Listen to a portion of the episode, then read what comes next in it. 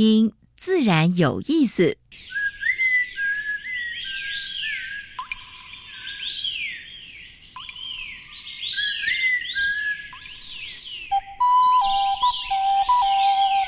大自然是最能启发人心、最迷人的教室。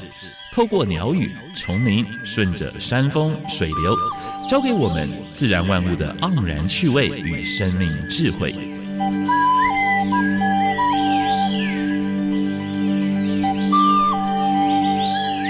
走过来，走过来，仔细听，仔细听，自然有意思。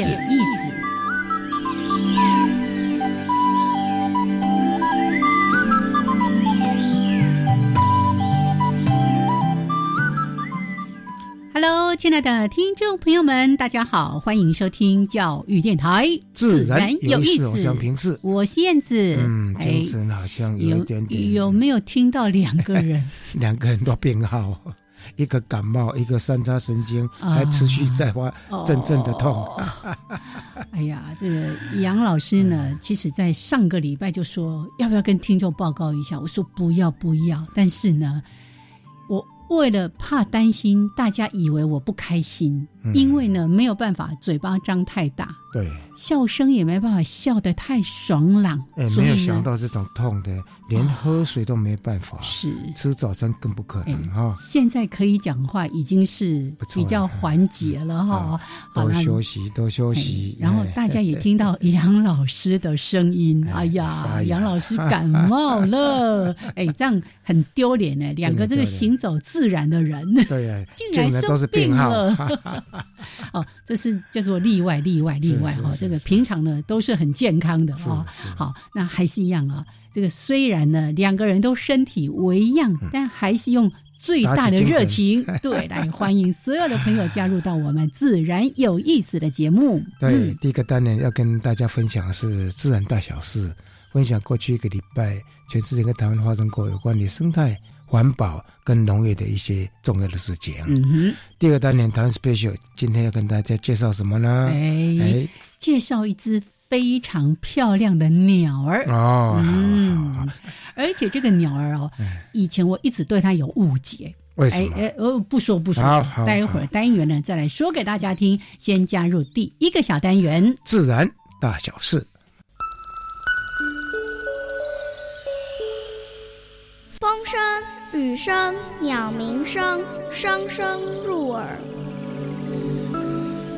大事、小事、自然事，事事关心。自然大小事。国家公园是现在许多人喜呃都喜欢去的地方哈。屏东垦丁有一个货币湖，最近吸引不少游客到那边去，呃，欣赏海景。一直都是。对对对对。然后呢，后来今年他们发现说，那个地方垃圾太多了，从今年到现在已经清了三十九次。哦哦哦哦哦哦。已经清出三点八吨的垃圾。那个上个礼拜刚过中秋节，那个嫦娥一定在那里偷偷的一直笑我们说：“你看，你看那些太没水准了。” 而且呢，吸管跟烟蒂特别多，那表示什么呢？嗯，表示说很多人去那边就。带那个什么一次性的那个那个饮料，然后去喝，然后就乱丢。海边那么美的地方，干嘛还要抽烟伤害自己呢？烟蒂，烟蒂，我们上次也在英，哎，英英国的河川里面，虫子相当多，对不对？哎，我们每次进滩也是啊，烟蒂相当相当的多啊，所以这个大家必须要好好的注意一下哈，把垃圾就带回家啊。那第二个讯息是比较好的消息哈。植物方舟，我们知道现在林市所正在推动，嗯，它结合林务局，还有大学，还有呢，包括蓝屿高中，还有包括国家公园，他们在做在做什么工作呢？做做保种的工作。是，本来说四年内要完成二十二二十二点六九 percent，嗯，现在把目标缩短，嗯，二四年内要冲到保种五十五 percent。哦，啊，分工像。哎，台大的那个山地农场，因为它是在比较高海拔，针对高海拔植物的保种。是。中兴大学呢，针对中央山脉的那个一地保护啊，还有林务局的系统，还有包括国家公园的系统都会有分工。像南里高中呢，他也参与了，因为南里当地有蛮多的特有植物，那特有植物是台湾本岛没有的，没错。所以我是觉得这工作是非常有益的。现在连什么呢？连大安森林公园在推荒州，嗯嗯嗯嗯，因为大安森林公园里面有蛮多外来种，嗯，所以现在也开始为。针对那些树种比较衰弱的，嗯，不敢砍啦，所以在旁边就是把小苗先种下来，是，哎，以后就可以做一个更换，自然的更替这样子。如果台湾刮断了，然后这个慢慢长上来，就就就就就换掉了。哇，哎，这真是叫做通力合作。对对对，希望这个工作能够做得非常好。是。亚马逊的大火，我们上次已经上上礼拜，哎，上上礼拜已经提过了啊。哦，那大火你看不得了哎！哎，它光是八月份就发生快将近三万次，三两万九千多次。你看，而且呢，竟然在外太空的卫星上可以看到什么呢？那个大火的这种景象。而且背后的话呢，就是说我们已经讲过了，它背后有开垦啊、农耕，还有挖矿。那还有一些奴隶劳工的事情，嗯，所以蛮多的外资都撤资了。那这次呢，哎，他们点名什么呢？点名麦当劳，哎哎哎，也点名贝莱德投资，还点名的中国鼎新跟旺旺，嗯，这两个是台湾的台湾的那个企业在中国投资的，是，因为他们在那边都有采购，因为从从那个就是他们采购的项目里面，因为那边是华。花木嘛，花木之后就要种大豆啦，种一些粮食作物啦，还有养养牲畜，是啊，他们会进口这些肉类，肉品，所以他们就把这个都点名出来了啊，所以大概可能都要做做一个检讨。澳洲呢，每年春天都会发生野火，但是没有想到，哎，现在是澳洲的春天了哈，已经发。呃，已经产生一百多起的这种大火啊，所以呢，他呃，澳洲当局也开始在防范了啦。就是在昆士兰跟呃新南斯威尔省哈这个地方呢，呃，可以说相当厉害，而且呢，有在森林里面的一些一些房子被烧掉了，已经烧了二十几栋 啊。所以你看，从电视上看到那个那个森林大火，然后那个居民逃生的现状，那是蛮可怕的啊。那现在是人类世，我们的人类世经过石器时代、铜器时代，还有铁器时代，嗯，然后现在进入什么呢？塑胶时代哈，而且塑胶的这些分子已经在那个沉积岩里面一层一层的沉淀下来了。从呃大概一九四零年开始到现在的话，听说这个每十五年就就增厚一层。啊！以后考古的时候就发现这一层奇怪，怎么都是塑胶呢？而且这一层怎么比以前更厚呢？嗯，所以塑胶虽然好用，可是呢，也为人类带来一些祸害啊。就是因为大太好用了，大家肆无忌惮的用，对，结果这个后果是大家一起要去承受的。这个是蛮讽刺的，人类式的塑胶时代。嗯，好，这是今天的自然大小事。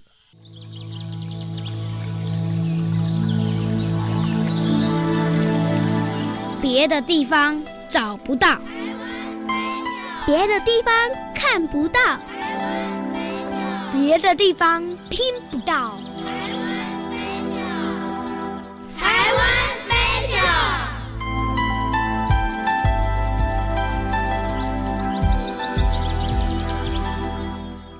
好，欢迎朋友们继续加入教育电台。自然有意思，我是平视，我是燕子，燕子，谜底终于可以揭晓了。嗯，我先说，嗯，我之前对他一直的误解，为什么？因为我一直以为这个，我们知道说有玉衡科，对不对？对对对，我一直以为这些玉啊，什么什么大嫂玉，什么什么玉，全部都是叫做过境的什么呃候鸟，而且哎。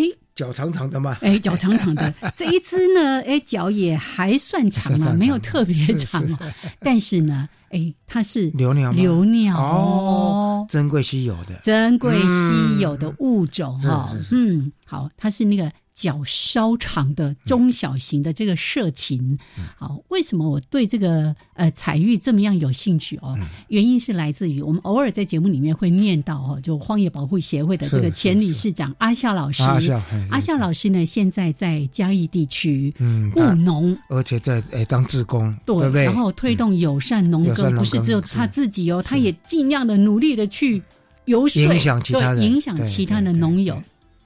那之前呢，偶尔就会在他的脸书上面，他就会 po 说啊，他又在他的田地里面找发现彩玉，对，有在筑巢吗？对，就在他的田地里面，太难得了，太难得了，真的真的。所以，我们如果说友善农耕的话呢，蛮多的生物都会回来。没错，没错。其实呢，彩玉在台湾算是很少见的，是是，对。但是呢，它是一个不普遍的，叫做流栖性的暗鸟。哦，那这个鸟类就像我刚刚说的，岸边哈，对，然后在一些田地啊的，但是呢，你知道吗？前几年曾经有一年做调查哦，整个台湾发现不到十只哇。所以，虽然它是在其他地区、其他国家也有分布，但估计大概全世界可能不到一千只。哇！那你就知道它有多么样的稀有。这样的话，很有可能未来就被濒危了。没错，没错。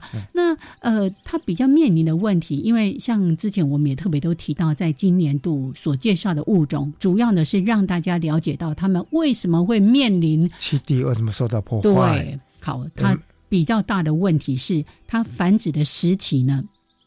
例如，呃，在台湾，呃，它的那个湿地的这些地形，你像很多的农地啦，被破坏啦，拿去盖工厂啦。湿地现在还有什么光电的，对不对？然后栖地越来越少，然后呢，甚至呢，一个很重要的概念也是我们经常在提的栖地不连续。例如刚才讲，因为一直被破坏嘛，所以他可能这里边一小块田地，然后那边一小块田地，那个之间的迁移，其实对他来说是非常的不安全的。而且觅食的话呢，嗯，哎，恐怕食物来源也有问题。是的，是的，哈。还有，如果有人在他的田地里面做什么鸟网啊什么的，对他来说都是一个对对的。好，所以呢，今天我们特别跟大家来介绍彩玉，彩就是彩色的彩，玉就是我们经常在说的，没错没错。你想。要看它有多美丽，蛮漂亮的。尤其那个雄鸟哦，那个颜色是，我觉得真的像金属的光泽耶！哦，那太美了。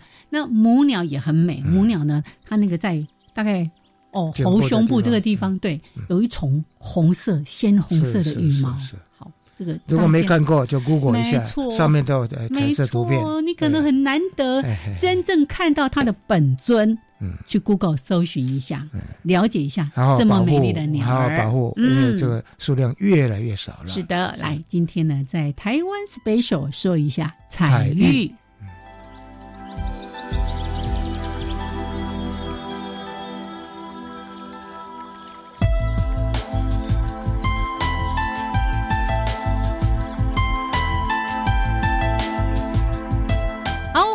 们，继续加入教育电台，自然有意思。我是杨平四，我是燕子。我们现在所访问的是雪霸国家公园的樱花公文龟护育中心的主任。嘿，我们的鱼爸爸。哎，七月三十号那一天，哇，我们让大家再一次来认识樱花钩吻龟，或者呢，你可以称它台湾钩吻龟。这个保育的过程呢，其实真的是倍极艰辛了啊！那我们今天呢，焦点就不放在这条鱼身上，要放在人的身上。对，因为他二十年来单在这个位置上，是而且碰到蛮大的挫折。嗯嗯，为什么？怕戏不照，嘿嘿，来，我们来欢迎廖林燕博士，Hello，哎，主持人好，各位听众大家好，哎，真的好开心哦，再次的邀请到我们的主任来到节目当中，好，那就像刚才提到的，在上次节目里面呢，我们带着大家来认识樱花钩吻龟的命名百年，然后它的一些什么食衣住行啦，哎，保育的一些这个挑战的困难的等等的。就是靠着很多的有心人，把他的生机给保存下来。尤其是今天在节目的主角，如果没有他这么努力，真的。但是我们要先来话说从头一下。据我了解，他本来不是要读水产养殖，他想要当兽医。好，我们来听一下这段故事，可以吗？对，这个算是一个大学联考失意的故事哈。因为英巴柳博现在也要读册。后来就想说，哎，重考那一年就要回归生命的本质，所以我从小喜欢动物。那因为动物它在你失意的时候，它就在旁边陪着你，所以我养过呃鸽子啦、鸟啦，然后乌龟啦、鱼啦等等。好，联考失意的时候，觉得哎，我应该去找我可能从小最初的初衷，对，那就是哦动物。那就想说，哎，可以念个兽医。啊，后来就没有考上兽医了。那时候就选择想说啊，刚好那时候是台湾是草虾王国，对对那时候廖一九博士是草虾之父，是啊，我就去参观哦，余温旁边都盖满了楼房，停了宾士车子。哎，我觉得对年轻人诱因相当大。对，那时候一个余温大概两三分地放很多的虾子，是，然后。半年就可以收成，然后一年收成两次。哦，那就是想说，看在刚老师提到很大诱因上，哈，念养殖搞不好可以赚钱。嗯哼，哦，那念畜牧的话，台湾的土地又没那么大，对啊，语文可以短时间可以获得很大的暴利。嗯所以就毅然决然就是念了屏东农专的水产养殖科，然后水养殖系。怎么后来又转到说，哎，对啊，怎么没去养虾呢？对。对，然后就是后来，因为我们台湾人很聪明嘛，虾的密度养太高，嗯，然后被病毒起来了，是，所以后来草虾王国到现在就整个垮掉了，垮了，然后也也没办法养起来，是，所以当年，然后我又想说，哎，来海洋大学进修。硕士班进修完也是念水产养殖啊，当时雪霸国家公园的樱花公龟只剩四百多位，嗯。啊，那时候处长是林永发处长，是他就说看起来做追上可以富裕繁殖的人，所以那时候我本来要是去渔技团哈，我想渔技团可以领两份薪水，到国外去嘛，对不对？那时候说有十几万。啊，所以后来就 quit 那个外面的那个说要去邦交国的养殖渔技团，然后。呃，林永发处长就很诚意，那我就就去了。嗯，那去了之后，确实像主持人讲的，养樱花公龟不仅不会赚钱，因为不能卖嘛。是。然后看到哇，以为是国际级的呃一个设备，然后樱花公贵是国宝鱼，应该有很多的人力、经费充足等等，就去了现场看，就是一个。画超组，画超组，画超组，而且哎，那个时候是农委会 support 的一个繁殖场。啊，对啊，那繁殖场又在溪旁边，我想说哇，这是围楼哎，啊，但是也没办法，就接了这个，总之要面子嘛哈，然后想说就是就把它做起来，嗯，啊，大概就是从当时我想要赚钱，但是转变，然后会做了二十年，应该就是有成就感，嗯，然后主要是从无到有，你任何的建设等等。就是真的，就不是在作秀哈。是。那我们就是想说，就是把这个事情把它完成。嗯嗯。因为他稳扎稳打，所以因为长久在待在这个岗位上，一直做这个工作，所以他曾经得过十大十大杰出青年。是的。所以这样一做做的二十年了。是二十年。可以问一下，这二十年来最惊心动魄的画面是什么？你刚才提到说养殖场就在西边。那台湾的这个地形，大家知道，又是什么台风季啊什么的，可能那个危险性还蛮高的。有没有这样的一些经验呢？哈，是对，印象最深应该是二零零四年有一个艾丽台风，嗯嗯，然后那台风很大哈，是，然后水流非常强，降雨非常强，在下午记得三点多的时候，整个溪流已经快要淹到我们总园库的那个算是地板，是。那时候我想说做一个决定说。是要放弃呢，还是继续去维持？因为那时候水很脏哈，我们如果人不在那里，可能养的呃首度完成的养完全养殖的鱼都会都会水质很差，就对就死掉了。后来想想不对哦，那个呃要考量工作人员的安全，所以四点多就决定撤退。撤退是那撤退，因为你鱼也没办法搬哈，所以没办法，就想说明天看水退再来。还好有撤退，晚上七点多再去看，冲垮了，整个就全部冲垮了。对，然后三千多尾鱼也都自然的之间放流了，自然自然放流。对，然后所有的设备都冲垮了。是是。但是其实我们在知道那个是一个围楼之前，我们已经在两年前有规划的一个樱花共龟的生态中心。嗯嗯。它只是差一点，差半年没有衔接上，有点可惜。嗯。没有没有让这些鲑鱼搬到新家去，所以就变成重新要再来。所以印象最深刻，应该就是旧的富裕场。全部被冲毁，对，然后人员无损伤，但是自然放流了三千多尾鱼。可是如果是下游，就冲到比较下游，温度比较高，它会赶快努力游回来吗？就应该说明一下，当下是几十吨的石头都在滚，黄沙泥泞，所以鱼在下去的时候，我在猜它整个鳃应该都是都是沙子嘛，对啊，然后也会遍体鳞伤，应该也不太容易，对，活不了了。所以每一年遇到这个台风的时候，我们需要做一些什么样的应变吗？其实我们人是无法战胜台风的哦。能够做的其实就是健全它的栖息地。嗯，那若你人为要强制去干涉的时候，其实是相当困难的哈。所以我们现在的策略就是，我们要稳住原有栖息地七家湾溪的基本盘之外，嗯，我们希望恢复它历史的五大溪流都有樱花共龟的踪迹，等于就是说，呃，让它能够更多的栖息空间。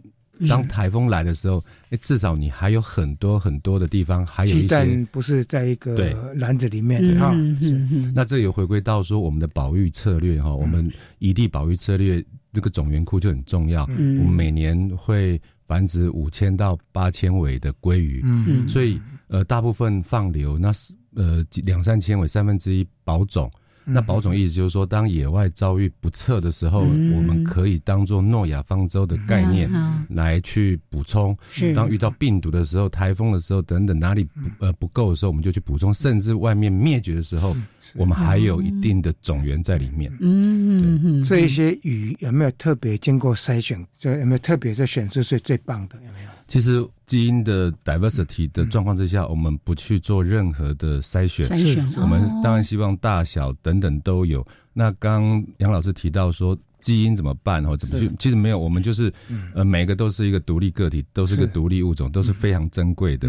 甚至我们会保留呃上游蓝沙坝的上游、中游、下游哦，任何的鱼种，我们都会去交流。蓝沙坝的每一个段的部分，你们都个别去采，是，然后呢，都分开呃饲养下来，是很棒的想法。这个种鱼。重点不是在于它是否强壮，而是在于它的基因的多样性。OK，因为这个最担心的就是说，取自己同一个地方。那同质化太高的时候呢，碰到一个灾难，可能就整个垮掉。没错，没错。哦，所以刚才呢，我们借由这个主任的说明，也了解到，在上一次节目里面，我们也很开心的跟大家说，过去呢，我们每次都说啊，在七家湾溪，现在不止七家湾溪，还有很多的溪流啊。五个历史对，能不能讲一下那五条？呃，五条溪流分别是呃宜兰县的有胜溪，然后台中的。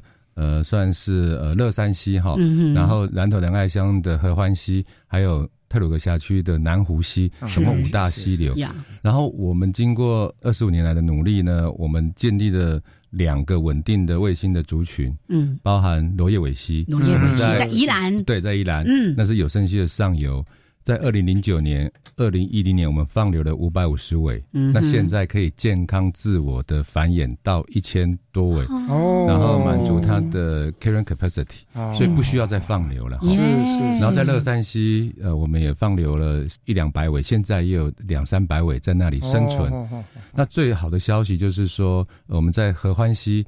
我们在前年跟泰鲁格国家公园所谓的跨域合作，嗯，好，两个管理处来合作去共同保护樱花钩吻龟，所以我们去年放流了三千尾，那今天的同时也放流了一千尾，我们今天预定要放流三千尾，嗯，然后合欢溪是非常漂亮的，那流域很长，然后它海拔高度又高于七家湾溪，所以这个就达到我们的我们的想法，就是说，呃，历史溪流。然后曾经存在过，然后它的生存栖地又跟七家湾溪有点不同，七湾溪海拔一千八，那那些是两千五，所以它的水温更低，那可能环境也不一样，昆虫不一样等等，所以有鸡蛋不要放在同一个篮子，甚至经过百年以后的演化，基因会更好。是是是是，刚才听到非常开心的一段话，就是这些。樱花钩吻龟已经可以自己在溪流里面繁殖，对，经常我们说的，我们做富裕就是希望以后可以不需要再做富裕，我们做保育就希望我们以后不需要再做保育，而是它有一个非常安全的、健康的。七地可以不断不断的繁衍下去。OK，好，来这个段落我们先聊到这边，稍微休息一下，一小段音乐，还有两分钟的插播之后回来。刚才有一些很难解的问题，我们待会儿好好的来说一说。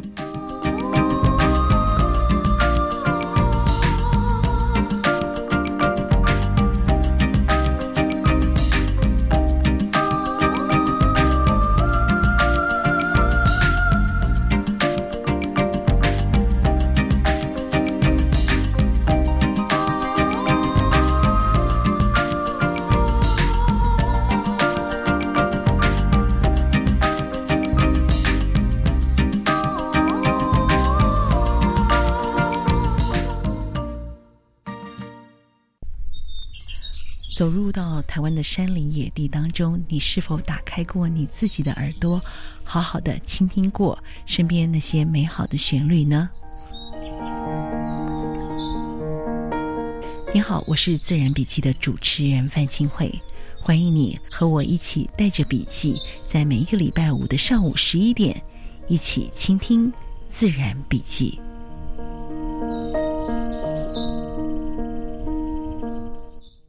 哎，昨走车走到半暝就忝诶！哎，有病了无？没啦，还无病人会得口腔癌呢。哎呦，无遮衰啦！哎，你无听阿英因某在讲哟？阿英顶个月去病院检查，发现得着口腔癌。啊，因为小办发现啊，听讲戒严重了。安尼哦，嘿啦，卖提起啦，病人经戒掉，像我嘛戒啊，要提神吼，食口香糖、零咖啡，买当有精神啦。好啦好啦，为了关水某甲高智的囡仔吼，我听你的啦。好啦，以上广告由国民健康署提供。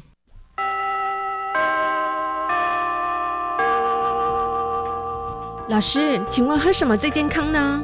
喝白开水喽。哦，要喝多少呢？每天喝大约一千五到两千毫升。一次喝完吗？要分多次喝，慢慢喝，小口喝。那我要随时补充水分，不要等口渴时才喝水。所以呀，要记得随身携带水壶或水杯哦。谢谢老师提醒。以上广告是由教育部提供。加外加外，阿玛波拉，扎根格玛西卡斯达斯。第加古拉布古列列，大家好，我是来自台东的胡代明，这里是教育电台。那罗哇那咿呀那呀哦哎呀，那是你呀鲁玛的呀恩哦，朋友们就爱教育电台。嘟嘟。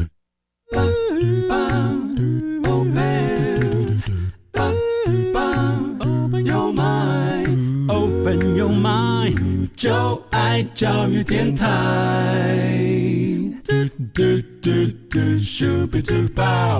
欢迎朋友们继续加入教育电台，自然有意思。我是平，我是燕子。现在我们所访问的是，呃，雪霸国家公园的樱花公龟研究室的主任，嗯，廖林燕廖博士。是，来，刚才呢说了很多，尤其提到说，哎呀，我们把这个樱花勾吻龟放流到过去。它本来就有的一些历史的栖地、溪流了等等的，觉得好开心，好开心哦。可是这个过程，因为呢，很多的土地其实。有很多人在居住，对，所以呢，怎么样跟这些七地附近的居民有一些好的沟通？包括我们在武陵地区，哎，其实当时有很多的这些果树啦等等的哦，那甚至现在有这些高山蔬菜，哇，那这些问题我们怎么样跟社区的居民，甚至是部落的这些伙伴们有一些好的沟通？是我们知道，因为公龟它会灭绝，主要是人为的开发，还有刚刚主持人讲的，种了很多的温带的果树。所以，我们国家公园学霸在八十一年成立之后，我们就一直在思考这个问题：怎么样去解决高山农业对于河川、对樱花公园龟，甚至对整个集水区的污染？嗯，所以我们在呃将近在九十四年的时候，我们就金建会拨呃给我们三千万去征收了一块八点一公顷在七家湾溪旁边的一个土地。嗯。那时候是种满了高丽菜哈，所以我们用土地征收法将这二十几个地主的土地来征收，然后来造林。那当然这是台湾第一个首度征收土地不做建设再种树的，就是在雪霸国家公园。现在讲起来是很轻松，但是当年是遇到很多的，应该有很多的抗争吧？所以我有开玩笑跟我做工龄娃，得该用 can 给呢。就那时候，对，那那当然我们也私底下去了解这些人是不是真的是农民，是真的是需要政府的照顾。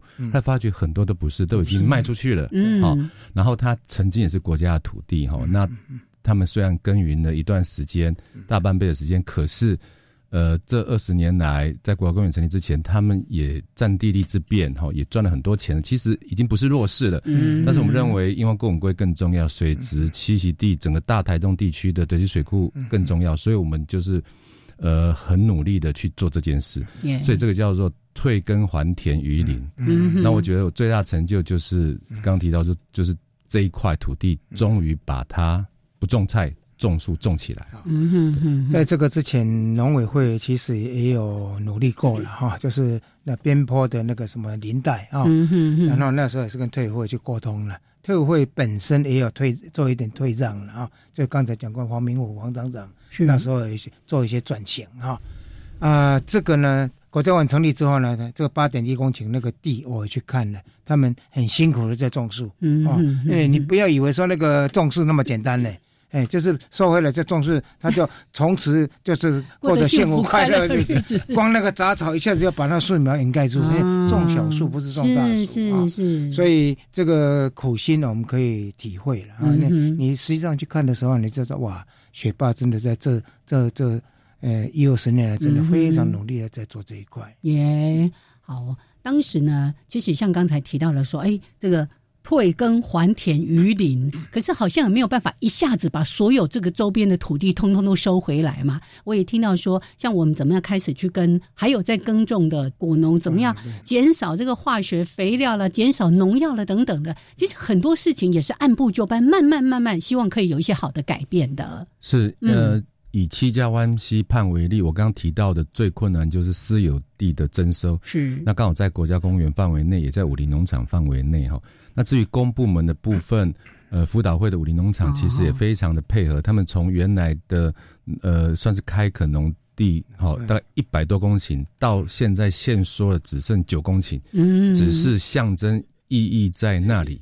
表示他们还是农场，其实他们已经不太耕种了哈。是 所以在七湾溪旁边，呃，几乎你看到的一些果树、水蜜桃啦、苹果等等，那个都是象征的意义，给人家看而已哈。是甚至我们也希望农场说能够从农业转型为油气观光，嗯所以呃，我们二月都会有封樱花季哈，也是这样造成，他们种了非常多樱花。对，那我觉得这个是可以跟国家公园的理念是配合的哈。我们农业减少一点，油气多一点，让你的收入可以达到以前的水准。嗯那这样的模式若是成功的时候，我们希望扩大到园区范围外，也就是说，大家农业少一点，然后呃油气多一点，让这些农民可以看到这样的成功的例子。嗯不要种那么多的蔬菜，是不要那么多的果树然后导入生态旅游的概念，让油气能够赚的钱能够去嗯 cover 它之前的农业。是。那农业少的时候，你相对你的农药、肥料、你的水土保持就会就就会好一就点，减少了啊，对嗯。雨也好，嗯这整个水库的水土保持也好。是。那我相信农业跟呃跟保育都中应该可以达到一个平衡哈。那这个但是我们国家公园最大的一个想法在这里。我想这个二十多年来，那个退会可以说转型的非常成功，尤其五林农场啊，它从过去就是菜园、果树，嗯然后现在变成樱花，变成绣球花。每年我那天问了那个厂长，大大概有嗯五十万人哈。是我说五十万人的话，你只有九公顷，你可以把这些水果或这些菜，或者是甚至花卉都可以哈，嗯变成樱花公园龟牌的。嗯啊，哎哎，我们自己做友善农耕啊，是那我哎，雪豹国家公园一样，它也可以在它辖区里面各个部落去推。也许现在做有机比较难，嗯先做友善农耕开始，是像实心的，我们为樱花公园龟买单，对不对？没错啊没错所以他每年五十万，只要十 percent 的人会来买这个东西，我想这销路就不是问题。是啊或者农场，或者是那个那个呃雪豹国家公园，或者是那个农场，他们要送人的时候，也可以拿这个东西啊，耶对不对？啊，好，所以刚才从主任跟杨老师的这一段谈话当中，我们真的也感受到说，当然保育樱花钩吻龟是我们非常重要的任务，但是我们不因为这样子就不顾人的死活对就了对对对对一定也照顾到这个周边社区的这些居民的一些生活。这里呢，就接下来谈一个，我觉得哇、看到好感动，哎。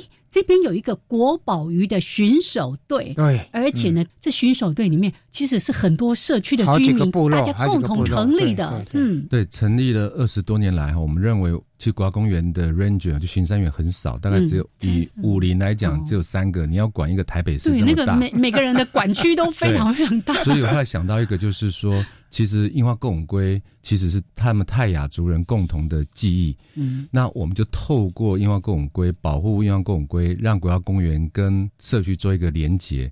那早期也不知道怎么跟他们对话，嗯。但是如果你说要保护哦嘎拉旺哦英王公龟，他们就就就有兴趣了，然后老一辈人就愿意跟你谈哈。所以我们一开始是从台中的环山部落成立，在保护世界兰溪。嗯，那当时是没有经费的哈。那我们透过部落会议，大家共同的决议。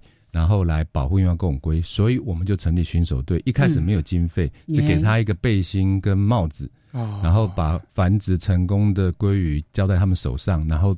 他们去放流，那在放流过程当中，就是老一辈的猎人，然后年轻一代，然后再甚至小一代的小小巡守队，这样子透过放流过程有一个传承。嗯，那开始有成绩之后呢，那我们就慢慢给一点点经费，经费不多，好，那这个效果非常的好哈，等于说从。呃，他们算是猎人，然后转换变成巡守队。嗯，那这个效果好到就是大家都争相要加入哈。所以，我我们斯里兰西有一个巡守队，我们在呃罗叶尾西呃南山有一个巡守队，然后我们在松茂有个巡守队，到去年放流到南头仁爱乡有一个巡守队。啊，那这巡守队就是河湾区现在还有没有？还没有，也有新手，去年就成立了哈。我们去年在部长跟署长见证之下，我们成立啊。大家大家都觉得这是一个非常好的事情，所以你们呃不要再说不知道要保护用共规，因为以环山为例，成立了十多年，大概三百多个人，每一个都曾经我是我的队员哈，每一个都是我穿戴过我雪豹的帽子跟背心哈。那那这个几乎虽然现在原住民基本法。他们认为，他们基于文化的传统领域。会去打猎等，但是他们不会去碰触这条鱼，因为当时他们有，呃，我们嘎嘎，我们有歃血为盟哈，杀了一头猪，然后大家都是要沾那个血 血哈，然后放到那个 放流在那个河流里面哈，就希望主灵保就抓，救抓，救抓哈，啊，这个就是比那个文字上来还的更有效率，那个太阳主叫嘎嘎哈。所以我们这样子成立的效果还不错，嗯，那弥补我们的不足，然后提升那个社区的保育意志，是是，甚至在国家公园范围外有樱花共龟的溪流存在，你们还可以导入生态旅游，说住我们家的民宿，你就可以去。看这条我们家后花园的樱花共龟，大概是一个这样子的一个概念。嗯，这个就是里山奥山的那个理念是，所以一步一步来了。因为巡守队就是等第一步了哈，那跟部落之间做沟通。那下一步的话，看看哪一个地方做成功了，你们大肆宣扬一下。哎，帮他买单的这个菜哦，他不是用传统的那种。喷洒农药的啦，或者是用化学肥料的哦。哎，而且刚才提到说，当时当然成立这样的一个巡守队，有可能为了弥补人力的不足。可是我听起来，它也带动一个好的循环，因为当越多的人来加入到这个巡守队。当他每次在做这些，哎，可能他们也要去观察、了解，说，哎，现在数量啊怎样的哦？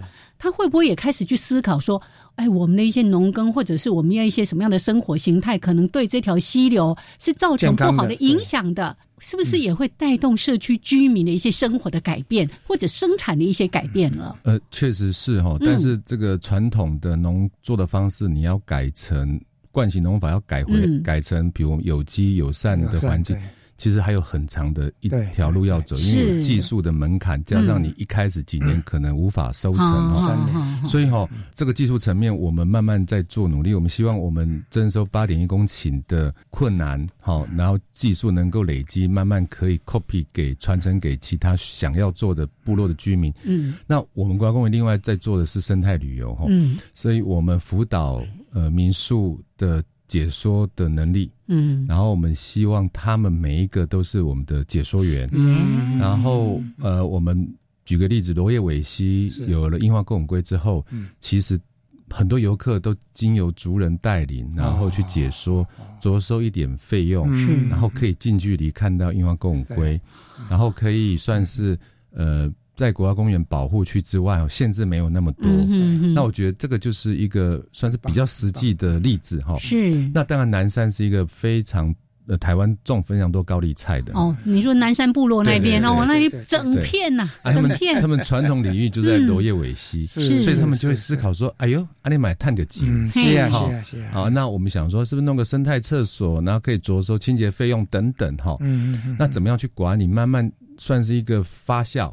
让他们知道说，竞彩也在竞瓦固，那竞彩其实都哦本地人谈起啊，所以所以慢慢去思考。那我们当然很多的呃，甚至很多人反映说啊，朱莉嘛啊，那我高丽菜我收掉，我要种茶叶怎么去种？因为有技术门槛哈。那至少种茶。高经济，但是至少比菜好，它水土保持会好一点哦。嗯，所以我们在思考，刚回应杨老师说，哎，有什么国宝鱼的品牌？嗯，那如果发了我们的方法的时候，那我们就让你冠上这个品牌，你价钱可以高个几成这样。但这个可能需要更大的力量来。专业国家公园学霸毕竟小小的，嗯，大概是这样。我们还有很多努力的空间。是是是。另外我在想哈。企业赞助的部分哈，这一块可能要再努力一下。现在企业假期嘛，对不对？那企业的话呢，其实知道你们这么努力，他应该也会想说，哎，跟部落怎么去做合作？嗯嗯，哎，有吗？有开始跟企业去？呃，慢慢有在思考，因为政府的财政呃算是减缩哦，大家都想要自筹经费哦。那国家公园可能未来国家公园基金。若确定要成立的时候，那最近也都一直在做这个研究案哦，怎么样去收费的问题。那我相信，呃，未来我们有一个想会有一个想法出来啊，那可能朝那个呃种树的给企业认养的方式来哈。阿丽来搞到进去，你认养这一块，然后我带你去生态旅游，我带你近距离去看国宝鱼啊。那你们就是每年来帮我们这些树种起来，是是，而且以后还可以好好的享受森林浴，不是只是沐浴的浴，有疗愈效果的。OK，好来，那这个段落我们先聊到这边，稍微休息一下，一小段音乐之后回来，我们继续的为大家来邀请廖林燕主任，然后再来谈一谈，在这个保育的过程当中，其实真的要见招拆招，甚至很多的问题，我们先设想好，再来解决它。OK，好来，这个段落我们先聊到这边。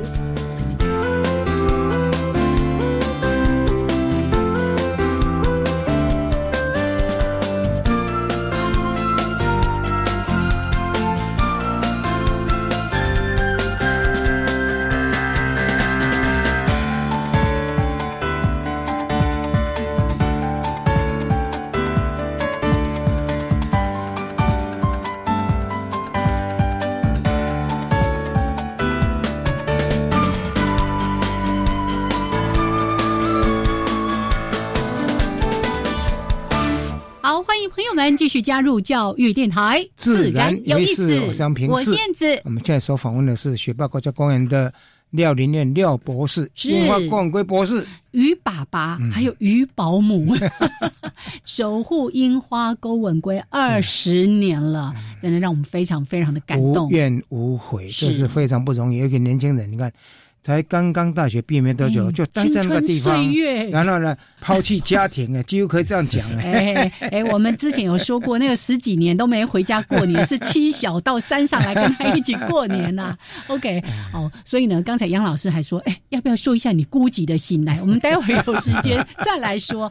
倒是刚才特别提到说，我们希望推动社区居民也可以好好的来发展这些生态旅游啦、民宿啦、观光了等等的，我们也。会有一些小小的担心，如果他也不在国家公园的范围内，那会不会少了一些约束？会不会这些油气的压力而造成了樱花沟吻龟的栖息地的一些影响等等的？有没有这样的一些问题？补充一下，因为这条鱼过去就是泰雅族蛮重要的食物来源哦。会不会因为你数量多了嘛，你都看得到了嘛，对不对？差几条，哎，还有水又蛮浅的，有没有盗猎的这种现象？我们国家公园范围哈，就是一定的有国家公园法，但是除了国家公园范围外，我们怎么去保护这条鱼哈？所以我们就用渔业法。然后用社区你们开个部落会议，然后用封溪互娱的方式，然后去公告。那也就是说，这条溪流虽然不在公园国家公园范围内，但是你已经部落已经封溪互娱了哦，你是部落的一个共同的决议。嗯，那这 野动法也保护到。对，那对野动法也保护到。所以封溪互娱的概念就是说，你任何的水水生生物都不能采捕，你只能就你原来的灌溉等等，你可以照常使用。那我们觉得这至少可以保护到这条鱼哈。嗯哼。那既然这样子部落决议的时候，你就有一个约束力了。不管是刚提到的嘎嘎也好，或者是说我们法令的部分也好，都都已经保护到它。所以部落的人反而不太会去敢明目张胆去采捕。你刚才是歃血为盟，歃血为盟，对，歃血为盟。嘿，那你如果你如果你去抓，你可能会遭到主灵的谴责哈。对，那那至于其他是不是有治安的死角，我相信河流很多的转弯处都是在某一个地方哈，也不太容易看到。那这就是巡守队的责任，巡守队你必须去穿上。这个制服戴上帽子，你就是要去负责，要去巡守。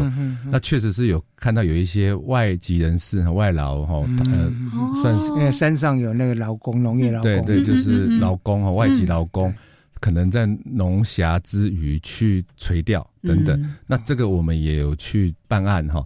那甚至就是诶，也有人好像在下游突然钓到一只疑似樱花贡龟，疑似。哦，也然后他就泼上网哈，然后我们也巡。炫耀，那我们也循线去做办案的动作，所以那这些都是只是有后主作用，有后主作用，只是二十年大概有两三个例子，是是，都是一个很很小很小的一个例子，所以不没有大范围的大量的捕捉倒没有。以前我记得我跟林亮松在一起在做研究的时候，我们那时候在做梦，嗯，做梦，哎，做梦说，哎，靠近永年宾馆以后，如果数量多了，是不是有一个垂钓区？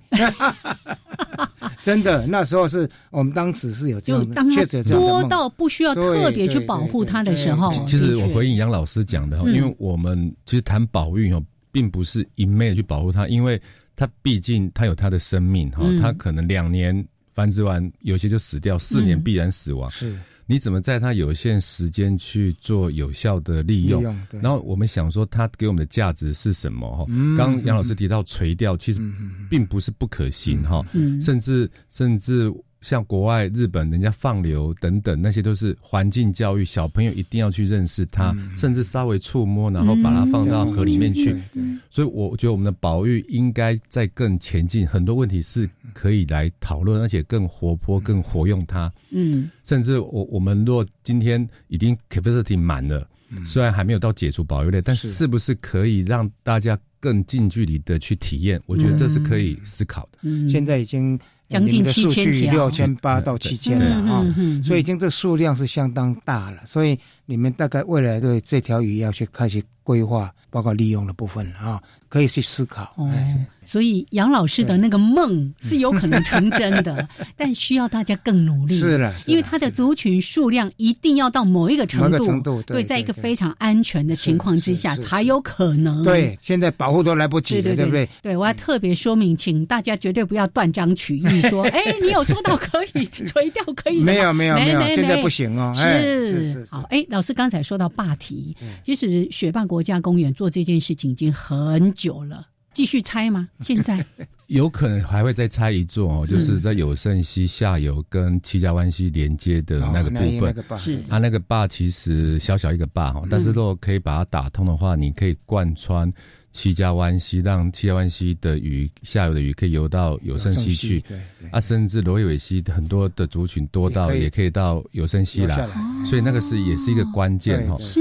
那我我们这里再特别就是讲说，因为贡龟除了刚刚讲的退耕还田鱼林最大成就之外，另外一个就是退坝还水鱼河。嗯，德基水库在民国五十几年盖的时候，上游呃设置二十几座的拦沙坝。嗯，但是隔年其实坝上游。的沙子都满了哈，所以已经没有拦沙功能，还是留下去。是是我们在想说，这样子会让七亚湾溪下游的鲑鱼游不上去哈，所以我们就是慢慢把坝拆了。从两千年陆续经由水工模型实验哈。